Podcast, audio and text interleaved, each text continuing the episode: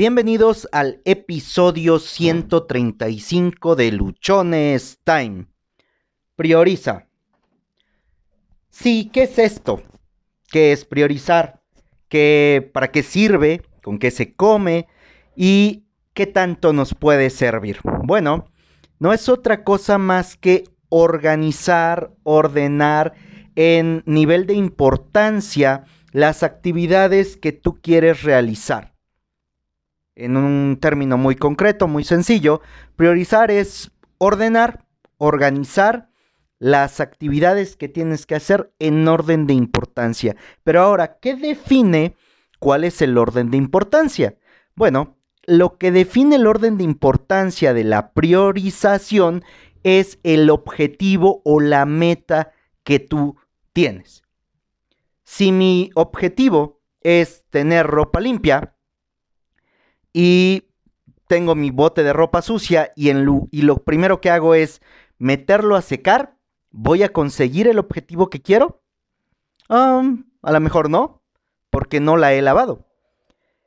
En este caso, la priorización o el orden en el cual tienen que ir las cosas, pues es primero lo lavo, primero lo, mojo, lo meto a la lavadora, lo lleno de agua, hago el proceso de lavado, lo centrifugo, después lo paso a secar. En ese orden de importancia o en esa priorización van las actividades porque mi meta es tener la ropa limpia cada actividad y cada cosa o cada meta que nosotros tenemos está, ah, la podemos nosotros estar priorizando, la podemos nosotros estar organizando dependiendo de cuál es esa meta, cuál es ese objetivo. Eh, te lo decía yo con el ejemplo de hace un rato, si la meta es tener mi ropa limpia, priorizo las actividades.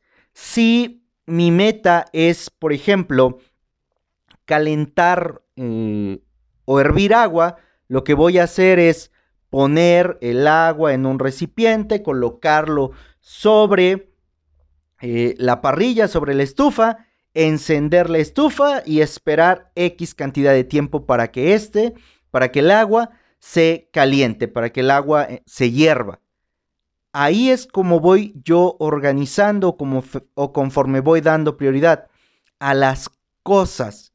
Hay un orden, hay un sentido que tú le puedes estar dando para que tú determines lo que se tiene que hacer. Sin embargo, muchas de las ocasiones con lo que nosotros queremos hacer, con aquello que, ah, con aquellas metas, con aquellos objetivos que tenemos, nos olvidamos que es necesario priorizar, nos olvidamos que se requiere establecer cuáles son las actividades que vamos a, realizar, el orden, clasificarlas por importancia, clasificarlas por impacto, por el tiempo que van a llevar, etc. Y empezamos a hacer cosas que no tienen nada que ver o que no nos van a llevar al objetivo que nosotros queremos, simplemente porque se nos ocurrió hacerlas. Si mi meta, eh, por ejemplo, o mi objetivo es hacer una presentación sobre una técnica de ventas y ah, mis actividades, por ejemplo, pueden ser abrir PowerPoint, empezar a generar diapositivas, escribirlas, ¿no?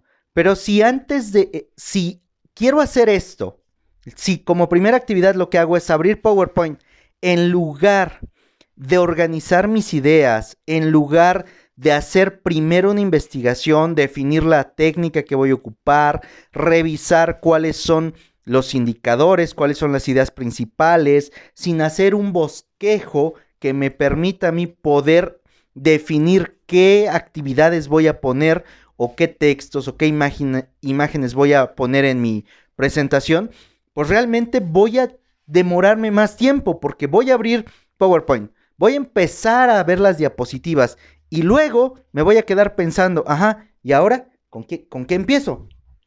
¿Y ahora qué pongo?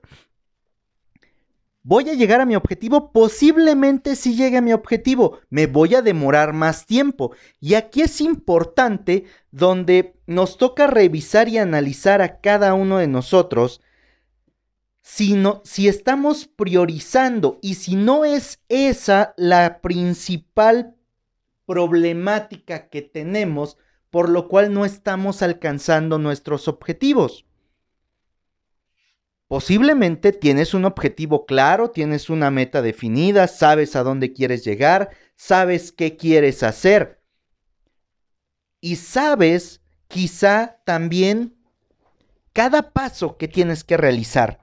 Pero no has organizado tus pasos, pero no has hecho una priorización y solamente los vas poniendo o los vas ejecutando como se te ocurre. Muchos de los emprendedores, muchas de las personas que estamos realizando alguna actividad, actuamos de esa manera. Vamos haciendo las cosas como se nos, ocurren y a veces queremos empezar por el final antes de hacerlo por el principio. Tú me podrás decir, sí, Josué, pero yo sí estoy alcanzando las metas que me estoy proponiendo. Sí, Josué, pero yo sí estoy llegando a lo que quiero. Y eso me da muchísimo gusto. La pregunta del millón es, ¿estás llegando en el tiempo en el cual se puede llegar? ¿Estás llegando en un tiempo óptimo o te estás acabando todos los recursos para llegar a ese punto que quieres? Imagínate que quieres hervir el agua y ya pusiste el agua en la, e, en la parrilla, en la estufa, la prendes y luego la apagas. La prendes y luego la apagas. La prendes y la apagas. ¿En algún momento se va a hervir esa agua? Quizás sí después de un montón de intentos. O imagínate que pones en tu GPS una dirección a la cual quieres llegar. Y el GPS te va indicando cuál es el camino, pero tú, por tus pistolas, decides tomar otro camino. Decides no hacerle caso al GPS. Esto nos ocurre muchas veces, estas dos situaciones, de manera ah, más clara. Defines el objetivo, tienes tu meta, priorizas, pero haces una actividad y dejas de hacerlo. Luego retomas la actividad y lo dejas de hacer. Vuelves a retomar la actividad y de pronto por cualquier cosa se te olvida y no lo haces. Ese es el caso en el cual tú prendes la estufa, la apagas, prendes la parrilla, la apagas, prendes, apagas. El agua nunca se va a calentar. Lo mismo va a pasar con tu meta, nunca la vas a conseguir porque no estás siendo constante en las actividades que estás demarcando. La otra parte o el otro ejemplo con el GPS. Ya pusiste la meta, ya definiste el camino, ya detallaste las actividades, ya las priorizaste, pero dices, ah, no, no lo voy a hacer así, lo voy a hacer por otro lado. En lugar de irme del paso 1, 2 y 3, me voy a ir, voy a ir del paso 1 al 3 y luego me brinco al 5 y después me regreso al 2 y luego me voy al 8 y no me gustó y me tengo que regresar al 4 porque no me está saliendo, pero como ya vi un avance me voy al 9 y quiero llegar al 10, pero no he pasado por los demás pasos. ¿Te suena familiar esto? Creo que a muchos de nosotros nos ha pasado en el sentido de que establecemos nuestros objetivos, tenemos nuestras metas, detallamos las acciones que queremos hacer, las priorizamos o muchas veces ni siquiera las priorizamos, solo tenemos el montón de actividades y luego las vamos haciendo según creemos que están o según se nos ocurrieron. Haz de cuenta que hiciste una lluvia de ideas y tienes el montón de cosas por hacer y dices, ah, pues yo creo que A con Z son muy buena opción y voy a empezar en Z. Sin pasar antes por las otras. Esto nos pasa muchas veces, insisto, porque una vez que tú estás definiendo la meta, definiendo el objetivo, estableciendo las acciones, lo que se nos olvida hacer en muchos casos es definir la prioridad que tienen. Es establecer en qué orden los voy a realizar, en qué orden de importancia voy a realizar cada acción y sobre todo, qué le da pie de uno para llegar a dos, de dos para llegar a tres, de tres para llegar a cuatro. Porque sin duda va a haber actividades en las cuales si no realizaste el paso 2 va a ser imposible realizar el paso 3 y por lo tanto no vas a poder llegar al paso 4 o en el paso 4 te van a faltar cosas que tuviste que haber hecho en el 2 y te vas a regresar. Y esto es pérdida de tiempo, esto es gasto de recursos, esto representa que la meta en lugar de que la de que se acerque, se vaya alejando, se vaya poniendo más distante en el tiempo y en los recursos.